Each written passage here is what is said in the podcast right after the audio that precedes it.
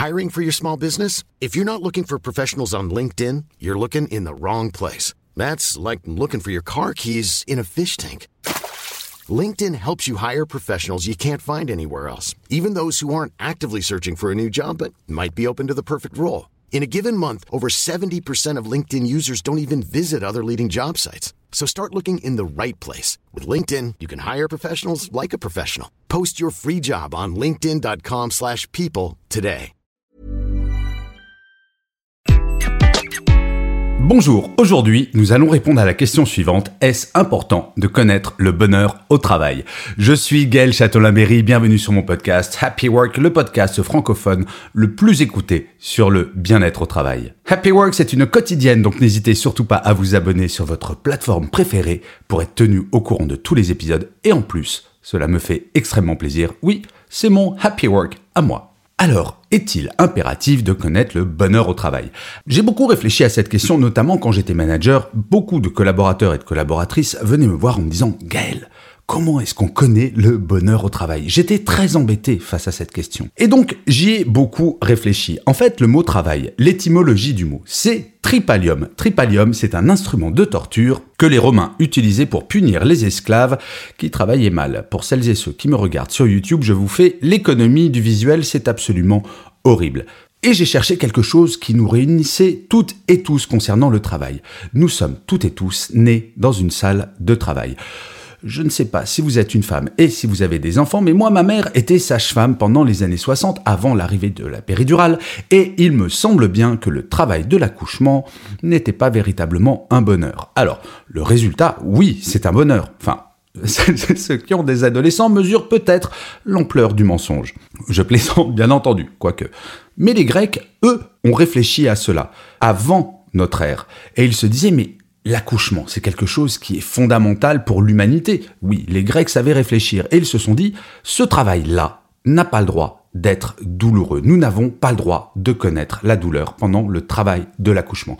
Ils ont donc créé un métier, le métier de sage-femme, afin d'amener du bien-être dans le travail de l'accouchement. Et en fait, cela résume parfaitement la relation que nous devons avoir à notre travail. Nous faire d'une certaine manière, des péridurales au quotidien.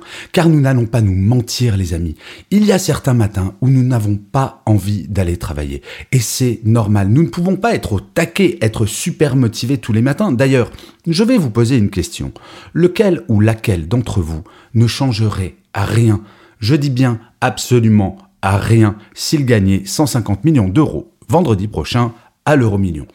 Réfléchissez deux secondes et vous allez voir qu'en fait, nous sommes très peu à ne rien vouloir changer. Et en fait, petite anecdote, il y a quelques années, un ouvrier à la chaîne a gagné 15 millions d'euros au loto. Il a démissionné le lendemain. Eh bien, vous savez quoi? Au bout de six mois, il s'ennuyait tellement qu'il est retourné dans son usine, mais à mi-temps. Pourquoi? Parce qu'il pensait à son bien-être.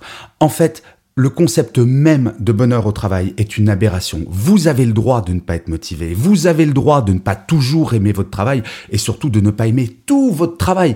Je le répète souvent, dans un travail, si tout va bien, vous allez aimer ou adorer 80% des tâches et moins aimer, voire détester 20% des tâches que vous faites quotidiennement. Donc la question n'est pas le bonheur. Je le répète également souvent, oui, je radote finalement, ça doit être l'âge. Le bonheur est une quête, alors que le bien-être, c'est un état dans lequel nous pouvons nous trouver.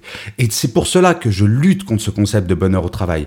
Car si vous cherchez le bonheur au travail, vous allez être en permanence frustré. Vous allez vous dire, ah, j'ai obtenu ça, mais il faudrait peut-être que je change aussi ça, et puis ça. Le bonheur, regardez dans votre vie personnelle. Nous pouvons avoir des phases de bonheur, bien entendu, mais ce n'est pas un état permanent. Le bien-être, lui, peut être un état Et c'est cela que vous devez rechercher dans votre travail quotidiennement. Et vous pouvez écouter plein d'épisodes de Happy Work car pour le bien-être, c'est un peu l'idée de ce podcast, c'est de vous amener du bien-être. D'ailleurs, si vous voulez savoir si vous, votre bien-être est optimal, vous pouvez aller sur mon site web www.gchatelain.com.